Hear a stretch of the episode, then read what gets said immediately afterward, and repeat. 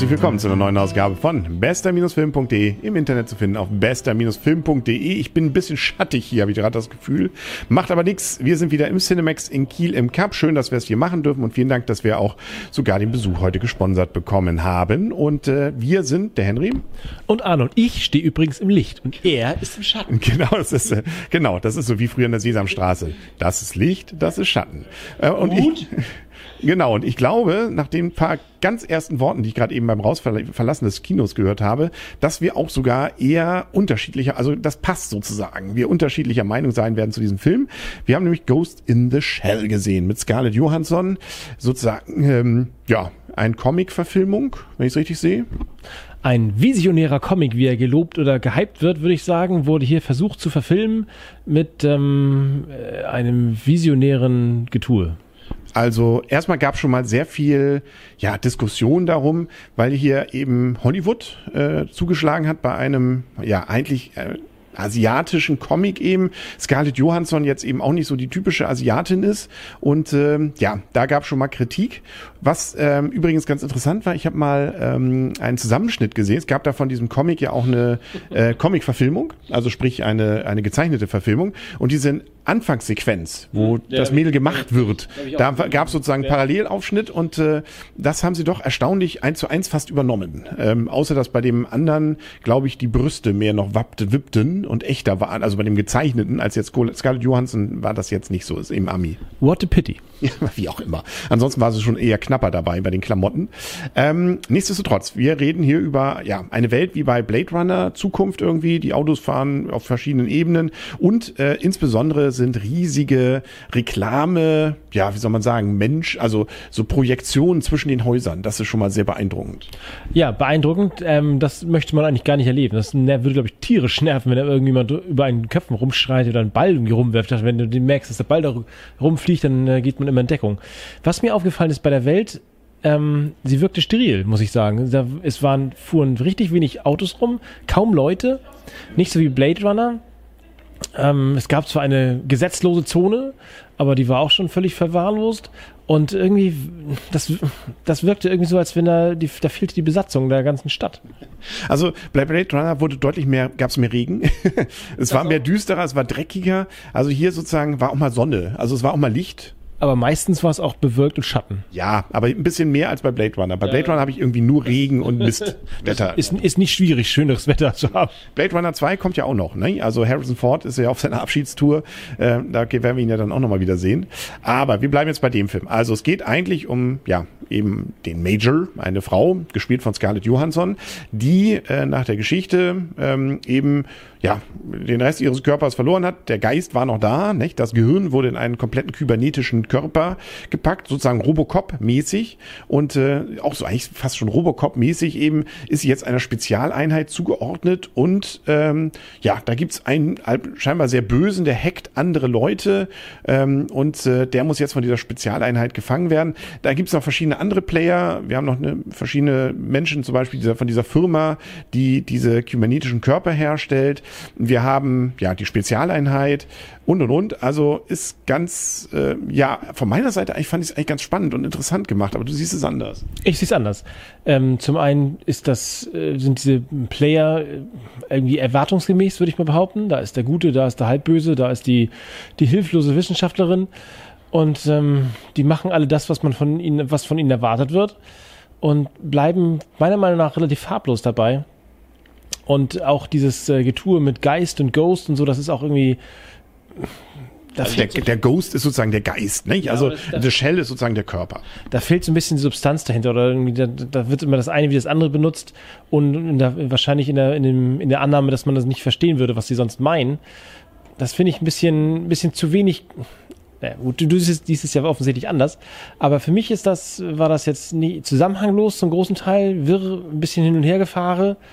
Ähm, zwischendurch mussten Hunde gefüttert werden. Ähm, ich, also klar könnte man jetzt alles Mögliche reininterpretieren und sagen, boah, das waren Bilder dafür. Wenn ich sie nicht verstanden habe, dann waren es einfach nur sinnloses Hin- und Rumhergefahre. Und äh, deswegen bin ich davon eher nicht so richtig begeistert. Für mich ist das ähm, die Suche nach sich selbst, aber mit einem erwartbaren Ende. Das mit dem erwartbar, ja, okay. Also war jetzt äh, gerade in der zweiten Hälfte nicht mehr ganz so überraschend, wenn man auch den Trailer gesehen hat. Aber darum, also ich fand da nichts Verwirrendes. Ich fand es eher spannend. Also gerade auch so in der Anfangsphase, wenn sie da dieses, dieses, ja, ist das ein Puff gewesen oder was? Also da sind sie in so, so einem, ja, ähm, so Animas Anim wie heißt es? Anima Animations äh, Amüsement? Amüsement, genau, das fehlte mir. Sie ist auch schon spät hier, ist auch für mich die sechste Stunde. Aber ähm, und das fand ich eigentlich alles äh, recht schlüssig und spannend, auch so zu, diese Welt zu erleben, äh, zu sehen, was sich da so tut. Und äh, ich fand das visuell durchaus spannend. Ich fand es nicht zu skurril, äh, skurril war schon, aber nicht zu, ähm, ja, zu gelackt oder sowas. Also ähm, nö, mir hat das eigentlich von vorn bis hinten sehr gefallen mit Abzügen und damit kommen wir eigentlich schon zur Wertung, glaube ich auch. Für mich Abzüge in dem, ja, es ist nachher dann doch vorhersehbar. Also und äh, ähm, es ist dann äh, wenig Überraschendes so in der zweiten Hälfte. Aber ich habe mich von vorn bis hinten sehr gut unterhalten gefühlt, fühlte mich auch nicht intellektuell jetzt äh, völlig banal dahinter das Licht geführt. Also ich fand diese Welt spannend, äh, gerade so dieses abgewrackte, stimmt, es ist irgendwie, wenn man so drüber nachdenkt, ein paar wenig Leute da gewesen. Dafür hat es dann vielleicht nicht mehr gereicht, aber optisch fand ich schon, auch dieses äh, war gut gemacht, fand ich trotzdem. Da ist ja viel Elektronisches gemacht. Ähm, diese Welt sieht cool aus. Ähm, also ich fand das wirklich gut und ich gebe gebe deswegen auch relativ viele Punkte. Acht Punkte nämlich. Ich fand die wirklich, ähm, also ich hätte sogar noch äh, einen zweiten Teil sehen können jetzt, falls es nochmal eingeben sollte. Und äh, nö, also von meiner Seite gut. Gut, dann fange ich mal mit, dem, mit deinen letzten Worten an. Also ich hoffe, es gibt keinen zweiten Teil davon. habe ich mir schon während des Films gedacht, habe ich gedacht, ma, der wird ja wohl nicht so gut, nicht so erfolgreich sein, dass es einen zweiten Teil davon geben muss. Weil, wie gesagt, ein Großteil der Kritik habe ich jetzt in meinem vorher schon gesagt, das ist, ich fand es zusammenhanglos die Story jetzt relativ nüchtern und passiert, klar, es passiert natürlich was und klar, es ist irgendwie erwartbar. Die, die Welt finde ich jetzt nicht so spannend, wie ich am Anfang gedacht hätte, dass sie wäre, bis auf diese riesen Reklamefelder und dass jeder sein, sein, sein Hirn mit irgendwie wieder mal mit Matrix-like mit dem äh, Netz verbinden kann und jeder und der eine sich hacken kann und alle anderen nicht. Ähm, und ein bisschen zwischendurch Deus Ex Machina, auf einmal ist er doch da und passiert das, kann das, kann er das auf einmal doch machen. Hm, weiß nicht, finde ich irgendwie. ich fand es nicht überzeugend. Und auch, ich fand auch den Zusammenhang nicht überzeugend, die Story nicht überzeugend. Und äh, eine visionäre Verfilmung war es erst recht nicht. Insofern von mir aus sechs Punkte und. Ähm, das ist ja auch nicht so schlecht. Ja, aber es ist halt. Klar, es ist jetzt. Also nicht, nichts Großartiges. Ja, okay. Aber wir müssen uns ja auch nicht einig sein. 3D das Ganze, ich fand's okay, diesmal wieder in 3D. Also war es gab einige Szenen, die wirklich auch ganz nett in 3D rüberkamen. Aber ja, ähm, es ist bei weitem nicht mehr dieser Schauwert, wie es vielleicht am Anfang hatte. Und ich muss dich, glaube ich, dazu nicht fragen, was 3D angeht. Gut, ähm, das war's, glaube ich. Blade Runner 2 kommt ja auch noch. Also wir bleiben sozusagen diesem Grundsetting irgendwie noch erhalten. Und es kommt ja auch noch, ähm, da wird ja auch wieder damit Werbung gemacht, Visionär. Wie heißt er? Valerian, Stadt der tausend Planeten. Den Comic erinnere ich immer, den habe ich vor ungefähr 30 Jahren gelesen, den erinnere ich immer noch. Ja, mit Luc Besson, also nicht mit ihm, von, von ihm. Da schließt sich sozusagen Kreis, nicht? Scarlett Johansson hat ja auch schon Lucy gespielt von Luc Besson. Ähm, und ähm, der von ihm ist ja auch das fünfte Element. Und äh, einige, hier, Leon der Profi war auch Luc Besson, oder? Ja, ja. Genau, also kennen wir noch aus unserer Jugend. Das war's, glaube ich. Mehr haben wir nicht, oder? Und noch, es kommen noch coole andere Filme demnächst. Also jetzt ist wieder Kinozeit. Ja, es geht ab und ab jetzt. Fast and Furious, ne? Also, ähm, und du freust dich wahrscheinlich besonders hier, Optimus Prime kommt wieder? Ja, Transformers. Das war vielleicht jetzt. Transformers 13 oder so. Genau. Man, man denkt immer jedes Mal, das ist jetzt der Endkampf und dann äh, merkt man doch, äh, es lohnt sich noch finanziell, wir machen noch einen Teil. Aber das meinen wir nicht. Es kommen noch viele andere spannende Filme. Hier, ähm, Fluch der Karibik.